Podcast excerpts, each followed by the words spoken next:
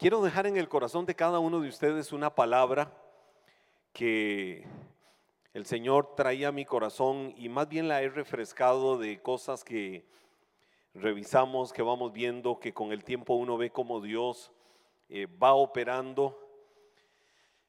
Y pensaba en algo en relación con Jesús y es cómo fue que Jesús se convirtió eh, voy a usar esta palabra en el buen sentido, ¿cómo fue que Jesús se convirtió en un revolucionario? Cuando usamos la palabra revolucionario, casi siempre eh, la ligamos con conceptos militares, con conceptos eh, de guerrillas y, y, todo esto. Algunos piensan hasta en el Che Guevara, por su alias del revolucionario, el Che Guevara, y otros personajes así. Pero revolucionario es aquel que de una o de otra manera en algún momento de la historia generó o provocó algo que cambió la historia, que gestó algo diferente, que trajo algo totalmente diferente a lo que había, que, que si estaban en un estatus, que si estaban en un momento eh, de impaz, de pasividad, de tranquilidad, generó algo que provocó llevarles a otro nivel. Y eso fue lo que sucedió con, con Jesús cuando él principia, como dice la palabra, su ministerio.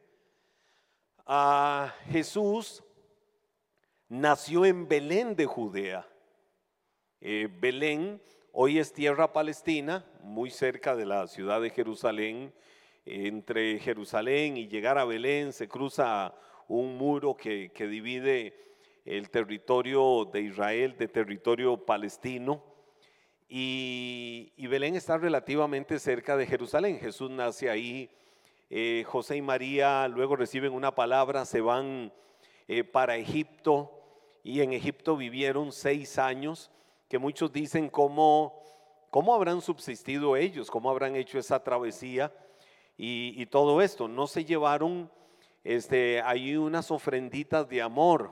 No, a Jesús lo visitaron porque Dios tiene todo establecido de manera perfecta. A Jesús lo visitaron toda una comitiva que venía desde más oriente, desde las regiones que hoy, regiones mesopotámicas, lo que hoy pudiéramos decir Irak, eh, Irán, más o menos entre esas regiones, lo visitó toda una comitiva. Eh, algunos dicen los tres reyes magos, que en realidad no se trataba de tres reyes magos.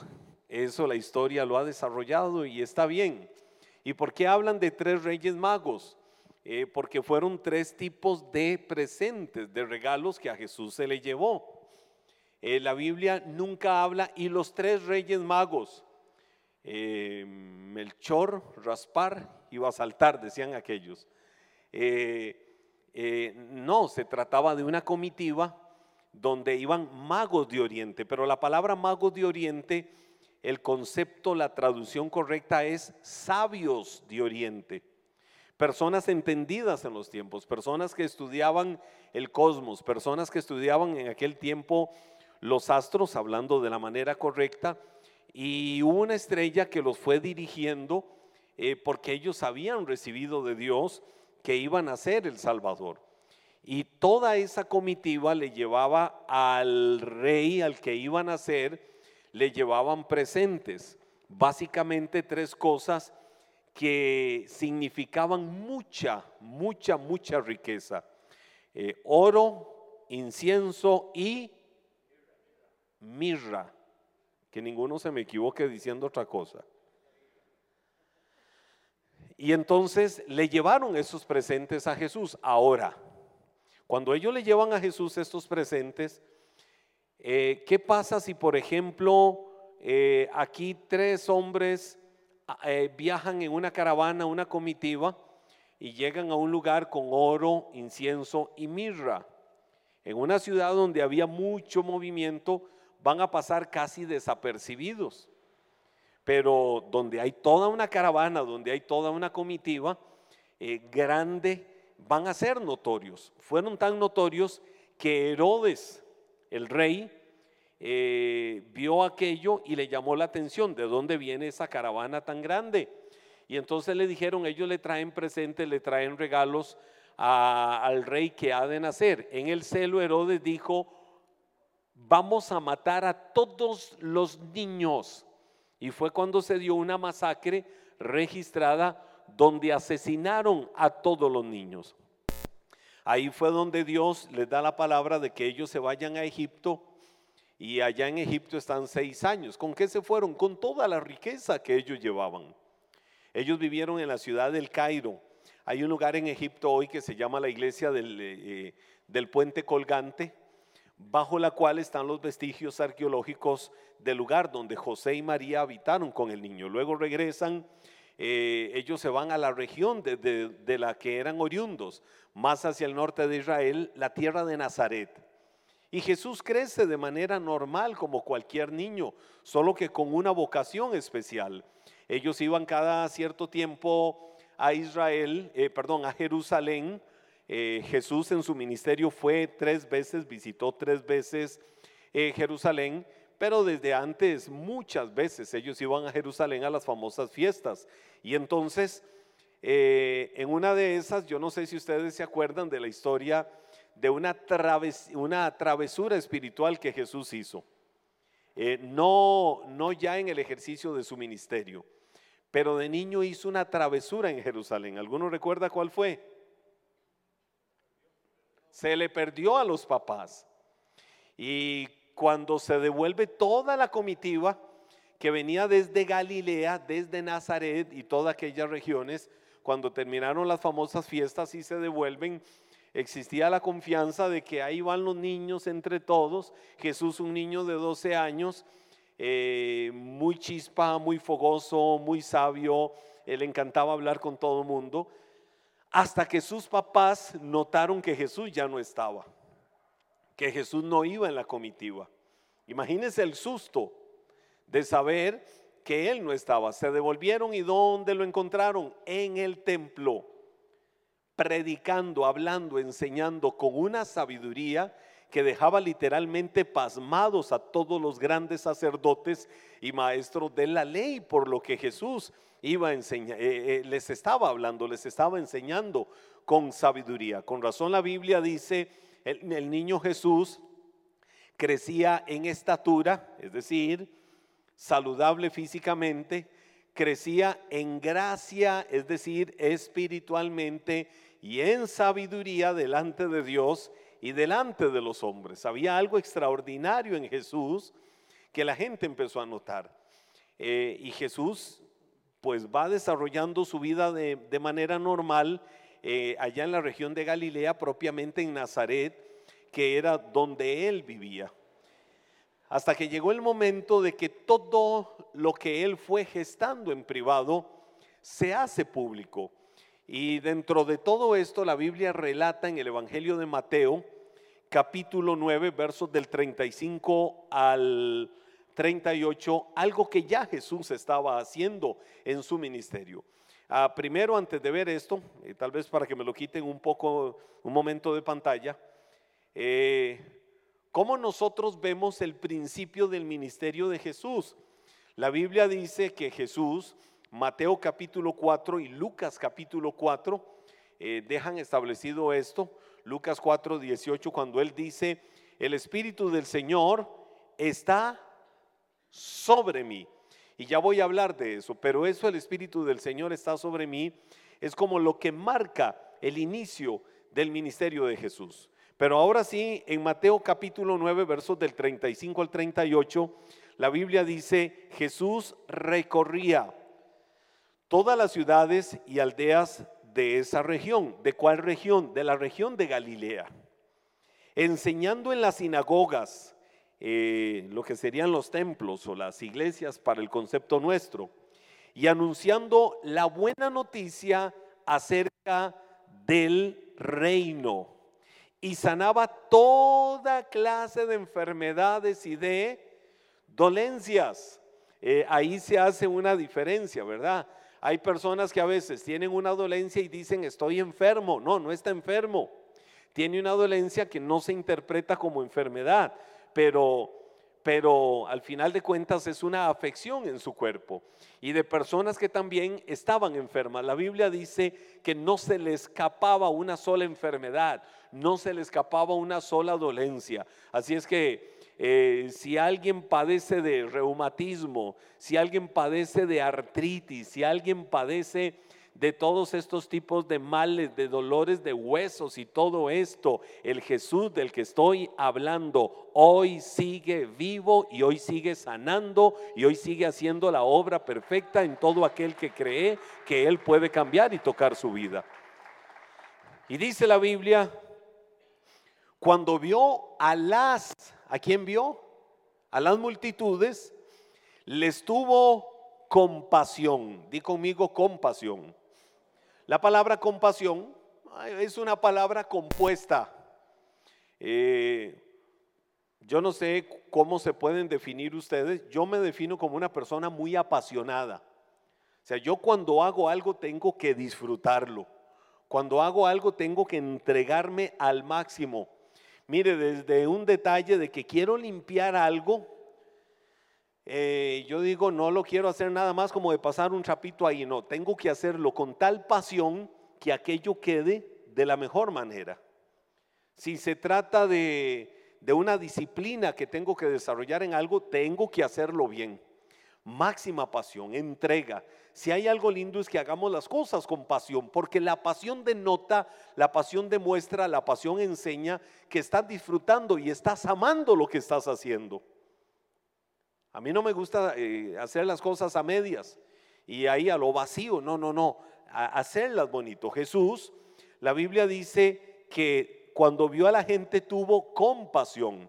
La palabra compasión, palabra compuesta es, vio a la gente con mucha intensidad de amor. La palabra compasión no es sinónimo de la palabra lástima.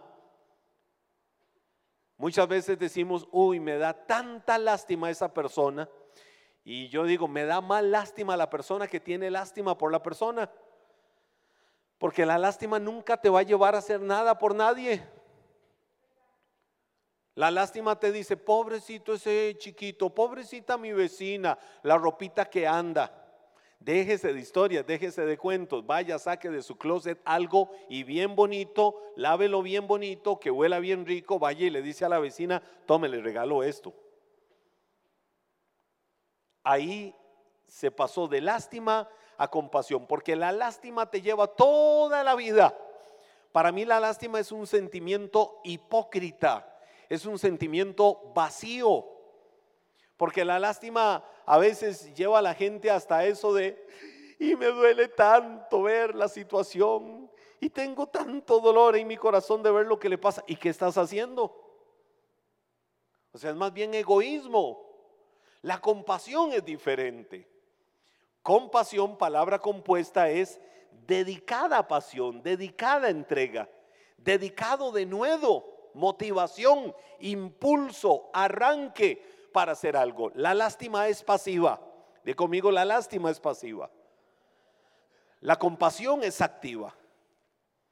La compasión es la que te activa, la que te mueve, es decir, la que te hace vivir algo. Y fue lo que Jesús tuvo. ¿Por qué lo tuvo Jesús? Cuando vio a las multitudes. ¿Y por qué les tuvo compasión? Porque la Biblia dice, estaban confundidas y desamparadas como ovejas sin pastor. Si hay algo nefasto, si hay algo terrible, si hay algo caótico, si hay algo malo, feo en el mundo de las ovejas, en el hacer de las ovejas, es que no tengan un pastor. Hablando del rebaño, hablando de las ovejas como tal. Lo peor es que una oveja no tenga un pastor. Porque le voy a decir una palabra tica para explicarme bien. La oveja en su naturaleza es torpe, como decían por ahí en una serie mexicana. ¿Cómo es la oveja? ¿Cómo es? Dígalo con pasión. No lo diga con lástima. ¿Cómo es la oveja? Torpe. La oveja es torpe. La oveja está en el rebaño y no está el pastor y la oveja se desespera. La oveja, la oveja se mueve eh, eh, eh, por todo lado buscando incluso cómo escaparse, porque ella no sabe cómo sostenerse, no sabe cómo mantenerse ahí. Porque la oveja en su esencia como oveja es, así es la oveja. Entonces, ¿qué necesita la oveja? La oveja necesita del pastor para que le oriente, para que le anime, eh, para que le guíe, para que le diga cuál es el camino. Por eso la Biblia Jesús decía en el Evangelio de Juan capítulo 10, yo soy el buen pastor que conozco a mis ovejas y las ovejas conocen mi voz. En eso las ovejas son súper sabias. La oveja conoce la voz de su pastor. Y cuando la oveja escucha que alguien está en el rebaño hablándoles y no es su pastor, la Biblia dice que la oveja va a saber que hay un intruso eh, ahí, en el redil, y que no es su pastor. Y entonces eso también la hace desesperarse un poco. Así son las ovejas. Pero si hay algo lindo para la oveja es sentir al pastor cerca. Ahora, ¿Cuándo la oveja siente al pastor cerca? Cuando está en el rebaño. Una oveja fuera del redil no puede ni demandar ni decir, ¿dónde está mi pastor? No, la oveja sabe que tiene que estar en el pastor, con el pastor, y tiene que estar eh, eh, en medio de todas las demás ovejas, compartiendo, alimentándose, eh, relacionándose en el mundo ovejero unas con otras. Por eso es importantísimo esta parte. ¿Qué fue la figura que Jesús usó? Yo veo a la gente, yo veo a las multitudes y los veo con una compasión, con un sentimiento de hacer algo por esta gente. ¿Por qué Jesús lo vio así? Porque están confundidas. Pero, ¿qué hace que una oveja esté confundida? ¿Qué hace que una oveja no esté bien? ¿Qué hace que una oveja esté mal? Que no tiene al pastor cerca, que no tiene el calor del rebaño cerca. Y eso es lo que estaba pasando ahí. Entonces, mire la gravedad de la situación, mire la gravedad de la circunstancia que Jesús estaba viendo en ese momento. Estas ovejas están mal.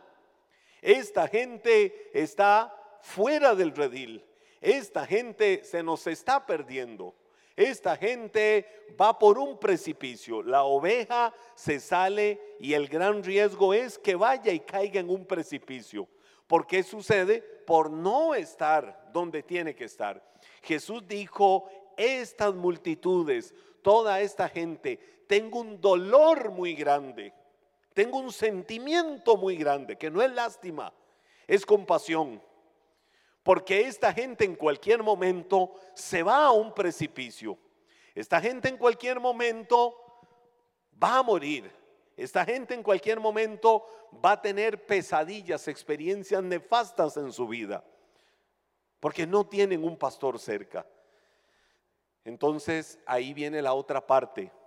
La Biblia dice, es necesario hacer algo. Y entonces donde Jesús ve esa escena, dice, a sus discípulos les dijo, la cosecha es grande. ¿De quién estaba hablando cuando dijo la cosecha? De toda la multitud de gente que tenía al frente. ¿Qué cosecha más impresionante? ¿Qué cosecha más grande? Dice, pero los obreros son, ¿cómo son los obreros? Pocos. Así que ¿Cuál fue la solución? Jesús vio el problema, multitudes como ovejas desamparadas, confundidas al no tener un pastor. Entonces llama a sus discípulos y les dice, estoy viendo, les enfoca sobre la realidad, estoy viendo una cosecha impresionante, una cosecha grande, pero ¿qué necesitamos? Los trabajadores, la gente que diga, voy por esta cosecha. La gente que diga, no vamos a dejar que se nos pierda nada del fruto de una siembra que en algún momento se hizo. Entonces es tiempo de cosechar. Ahora viene Jesús y empieza a dar respuestas. ¿Cuál fue la respuesta que dio? ¿Cómo empezó a dar respuestas Jesús? ¿Qué fue lo que le dijo a los discípulos? Oren. ¿Qué les dijo? Oren. ¿A quién? Al Señor que está a cargo de la cosecha. Pídanle que envíe más obreros a sus campos. Es decir, traigan una petición delante de Dios.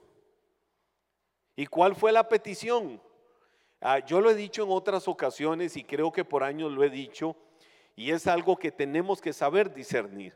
Tenemos que orar los creyentes por las almas que están perdidas.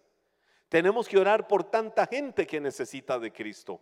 Tenemos que orar por tanta gente que está literalmente descarriada, alejada de Dios, alejada del amor de Dios.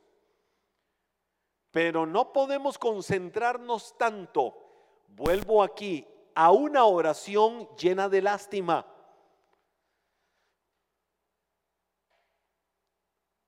Porque no es lo mismo que yo venga y diga y tenga a Luis al frente. Quédate ahí. Y que yo lo vea y diga, qué terrible. Es solo ejemplo. Por lo demás está cubierto por una coraza protectora de la gloria de Dios.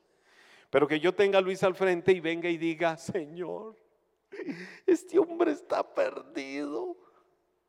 Este hombre está en el fango, este hombre está en el mundo, Señor. Yo clamo delante de ti ah, por la vida de Luis. Sálvalo. Señor, ten misericordia de esa alma que se está perdiendo sin Cristo. Ay, qué dolor sálvalo. ¿Sabe cómo le llamo yo a eso? Oraciones hipócritas y oraciones vacías. Oraciones emocionales. Sí, acompañado a esa oración, viene esta otra parte. Un día vamos por el camino, yo voy para allá y él viene para acá Luis, ¿qué me dice? Pura vida. Y eso fue todo. Pero por otro lado, la oración. Y nada más. ¿No será que Dios me lo está poniendo a él en el camino? Una y otra y otra y otra vez. Una y otra y otra vez para decirle, Luis, necesito hablar con vos. Ya no puedo guardarme esto y presentarle el amor de Dios y decirle que cualquiera que sea la situación de su vida que esté pasando o enfrentando, yo tengo la respuesta para él. Y la respuesta es Cristo Jesús. Y la respuesta es el Señor.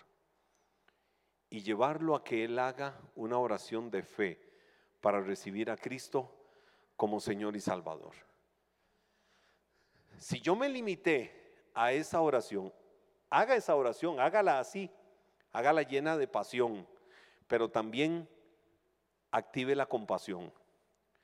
O si no, esa oración se convirtió en una oración llena de lástima que no pasó del cielo raso, que no pasó de ahí. Recuerdo una vez, hace muchos años, yo tenía Tenía 18 años. Y recuerdo que toda mi familia, eh, teníamos una costumbre, mi familia, de que todos los años eh, mis abuelitos, Cuyito Monje y Doña Miriam, todos los años, todos los años religiosamente se iban dos semanas para Punta Arenas a pasear a una casa allá a Punta Arenas. Entonces, la familia nos íbamos y, nos quedábamos dos, tres, cuatro días, algunos un poco más, y nos quedábamos allá en la casa donde íbamos en Punta Arenas. Y recuerdo que estando allá, domingo en la mañana yo tenía que venirme porque en ese tiempo eh, yo colaboraba, todavía no era colaborador como empleado, eh, usando el concepto de Radio Sendas de Vida, eh, una emisora cristiana, estaba estudiando y a la vez este, colaboraba en algunas cosas. Me invitan a una reunión muy importantísima en algo que tenían que se llamaba el Círculo de Oyentes. Y entonces esa reunión era domingo a las 2 de la tarde en Barrio Amón. Y nunca se me olvida que estando en Punta Arenas yo le dije a mi familia, mi familia se venía hasta el día siguiente, me voy. Y me decían, pero ¿cómo? Llamá, decí, localizá a alguien. Y yo, no, me voy porque tengo que cumplir y ser responsable. Ir a esa reunión. Tenía 18 años.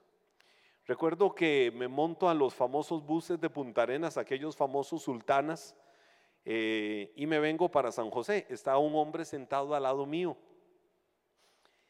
Y resulta que yo vengo ahí, voy hacia San José. Desde que salgo de Punta Arenas, el bus sube Cambronero, no existía la 27, sube Cambronero, va llegando a San Ramón. Eh, cuando los buses llegaban a San Ramón ya llevaban una hora. En ese tiempo era como muy cronometrado. De Punta Arenas a San Ramón una hora y de San Ramón a San José la siguiente hora, duraban dos horas. Y cuando llega San Ramón ya yo iba con una carga encima mío fuertísima porque desde que salimos el Espíritu Santo iba hablando a mi corazón para decirme, predícale, evangelízalo, háblale. yo decía, ay Señor, qué pereza. Yo quiero dormir un rato.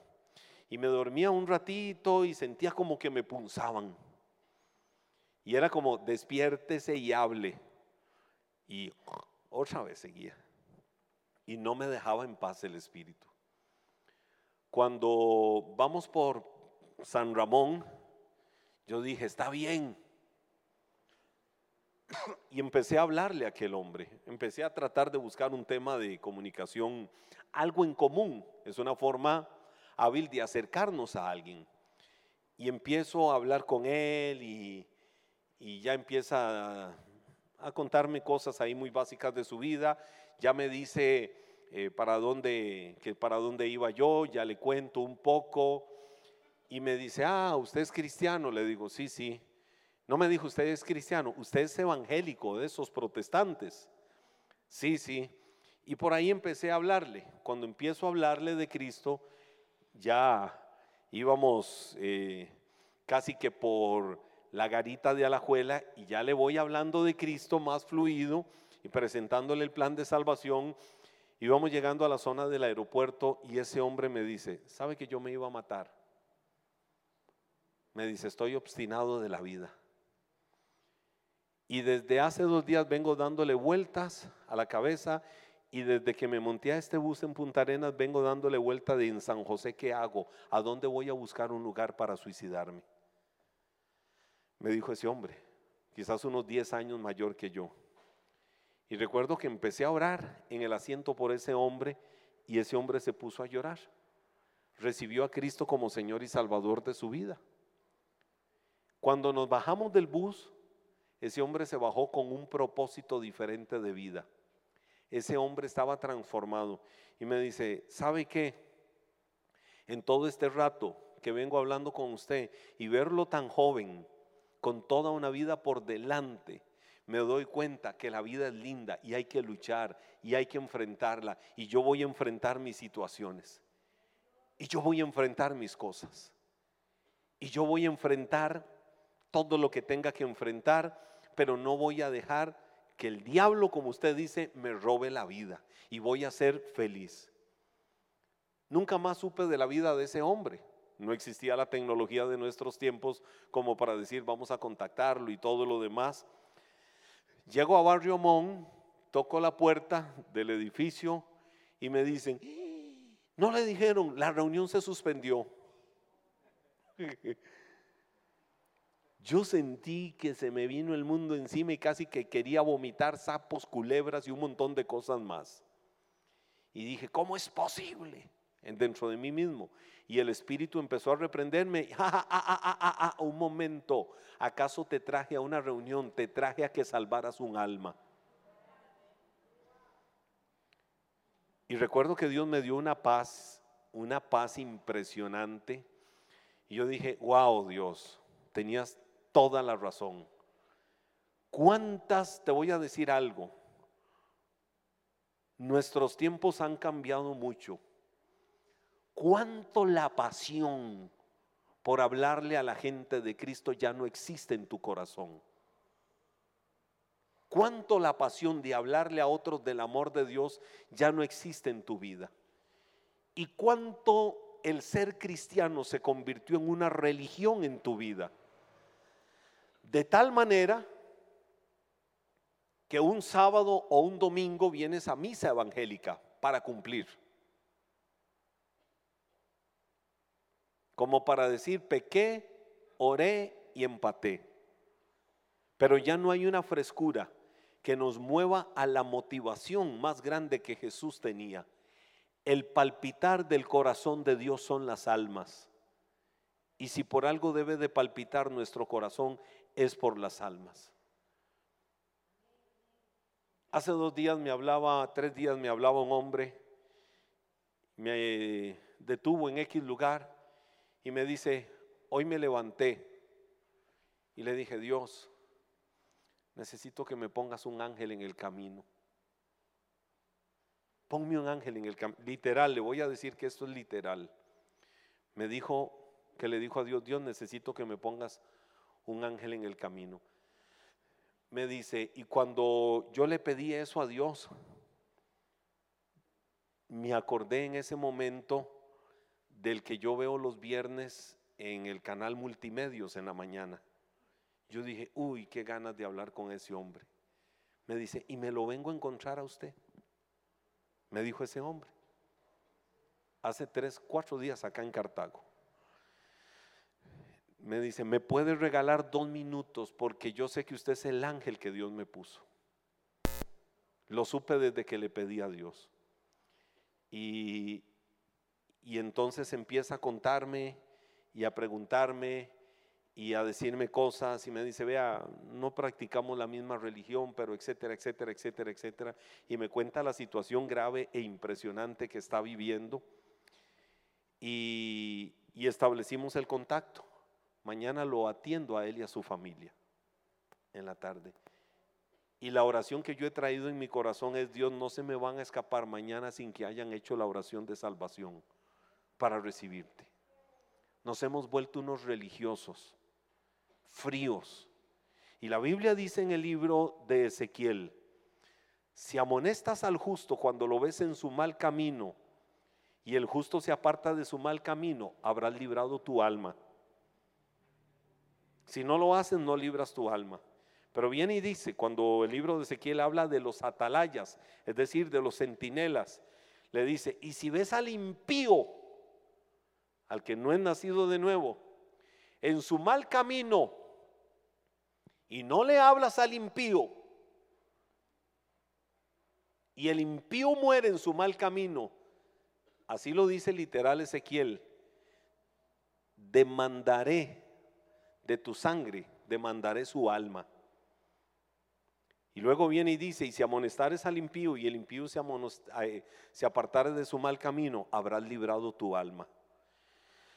Yo decía, Señor, si hoy se aplicara como lo dice la palabra así en el libro de Ezequiel, qué rudo sería. Qué misericordia la que has tenido con nosotros. ¿Cuánta gente está necesitando de Cristo y nosotros somos tan religiosos? ¿Con cuánta gente caminamos por años y la gente no sabe ni siquiera que sos cristiano o cristiana? Porque te habituaste y te acostumbraste tanto a eso que ni siquiera nunca le has hablado a ellos del amor de Dios. Nunca les has presentado el plan de salvación. Jesús le dijo a los discípulos, pídanle en oración al dueño al Señor de la cosecha para que envíe a muchos obreros a la mies, a los campos. Y eso es lo que se debe de avivar en el corazón de cada uno de nosotros. como nunca antes, aviva, despierta una pasión que traiga un avivamiento al corazón. El avivamiento se empieza a ver cuando nosotros vemos almas venir y venir y venir a Cristo. ¿Cuántos deberían de estar acá? ¿Cuántos deberían de estar ya en Cristo? ¿Cuántos deberían de estar caminando en el Señor? Porque les habla de Cristo y los traes a Cristo y les presentas el plan de salvación y les presentas el amor de Dios. Ay, es que yo no sé hablar, mire, es tan fácil hablar de Cristo. Y si yo se lo resumo en cuatro pasos, sencillísimo. Número uno, Dios te ama y tiene un plan para tu vida. Número dos, no experimentamos el amor de Dios por causa del pecado. Número tres, Dios envió a su Hijo porque Cristo era el único que podía y estuvo dispuesto. Y número cuatro, tienes que hacer tu parte. Tu parte es abrir el corazón y decirle, Señor, entra a mi vida. Así de sencillo. Cuatro pasos que te los acabo de resumir de la manera más sencilla.